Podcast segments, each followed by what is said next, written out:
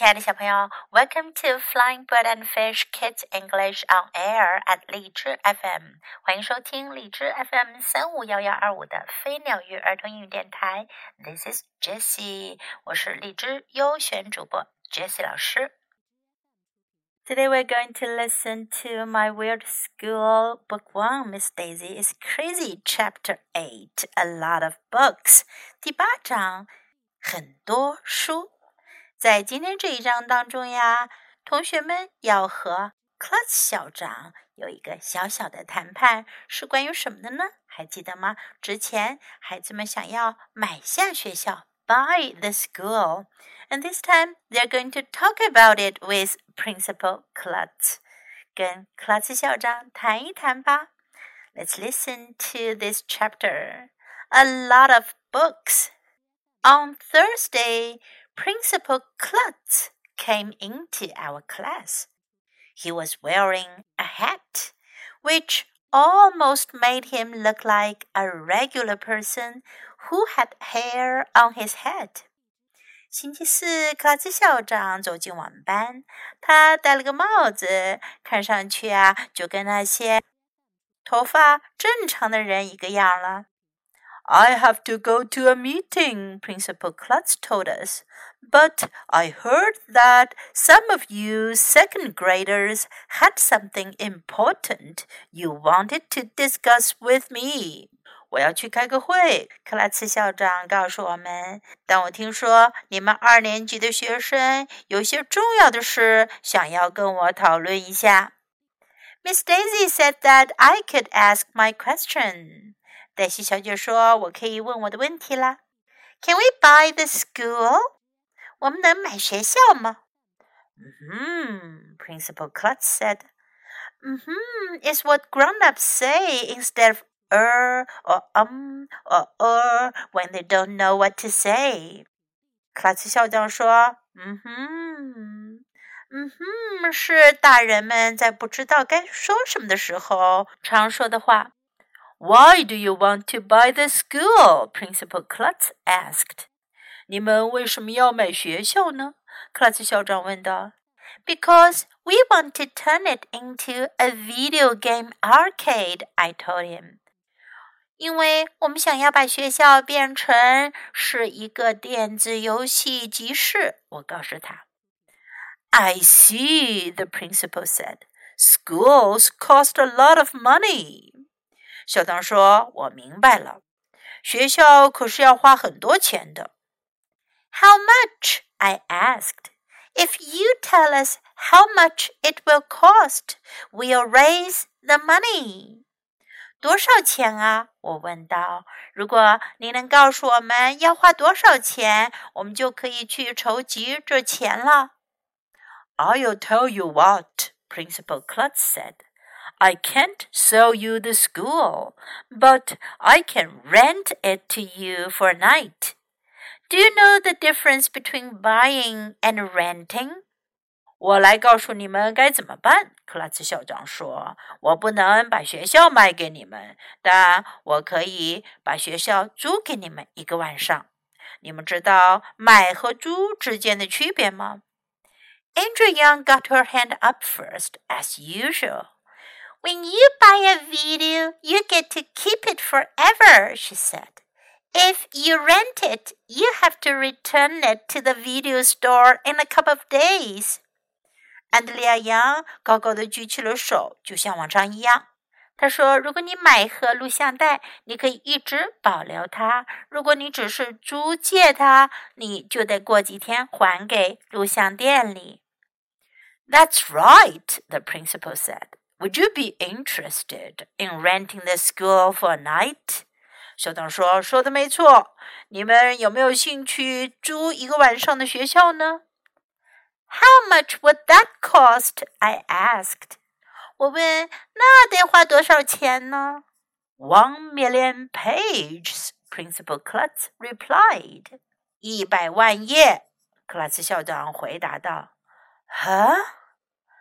If you kids read a million pages in books, you can turn the school into a video game arcade for one night.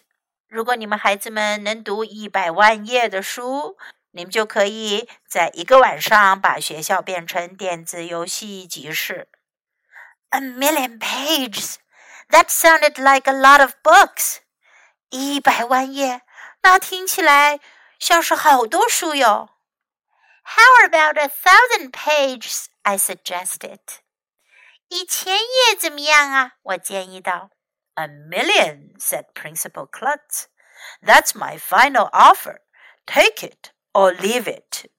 一百万，克拉斯校长说：“那是我最后的报价，要不接受，要不就算了。” Would it be okay if some of the other classes helped us out? Miss Daisy asked. 黛西小姐问道：“如果其他班的同学一起来帮忙完成这个任务，可以吗？” Certainly, Principal Klutz said. The more, the merrier. And I'll tell you what I'm going to do.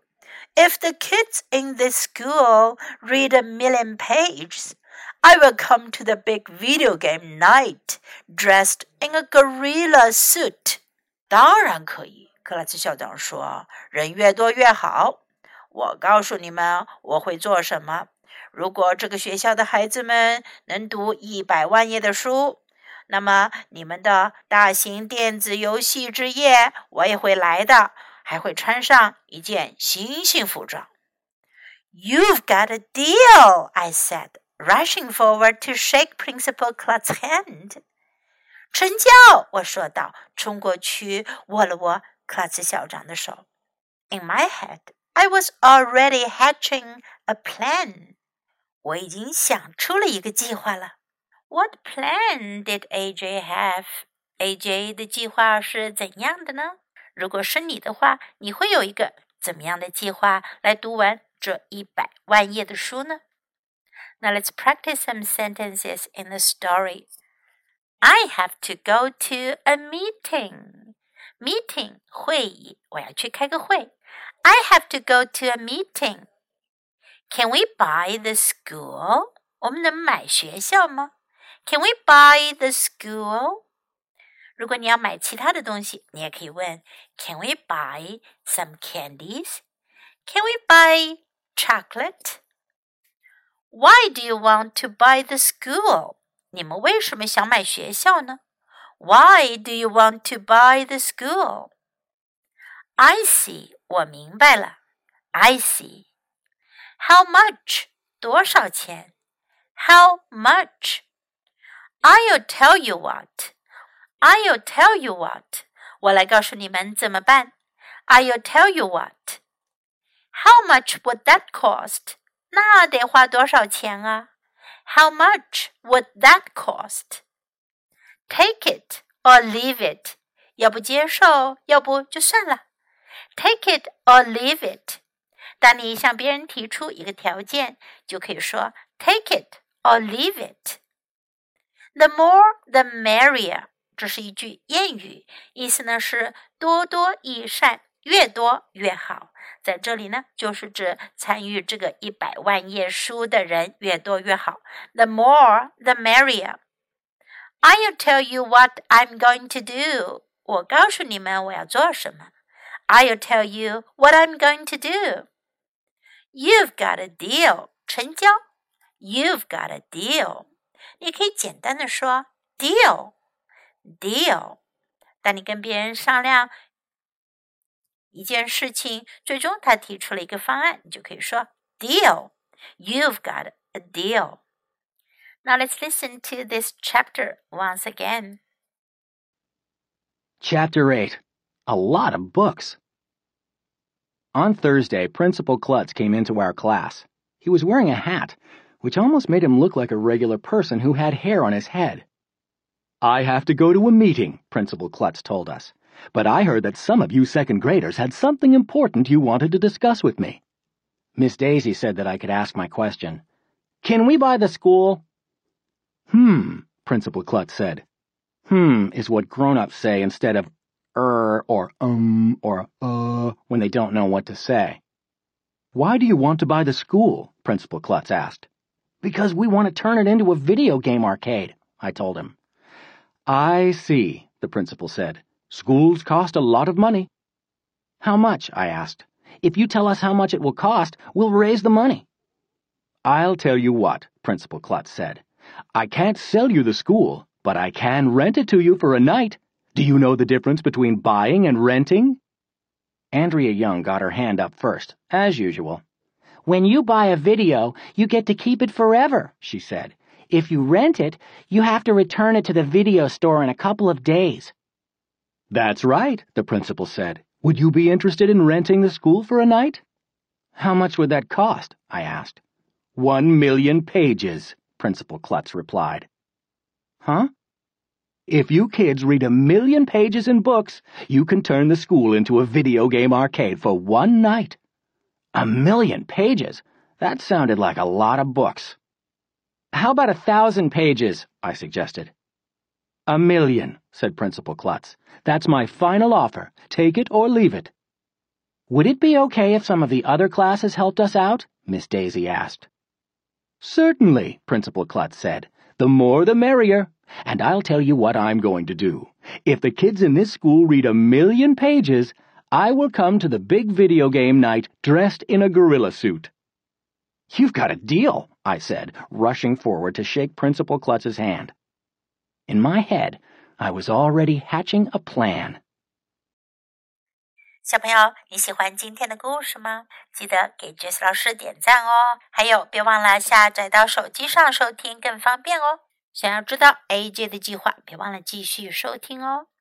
Thanks for listening. Until next time. Goodbye.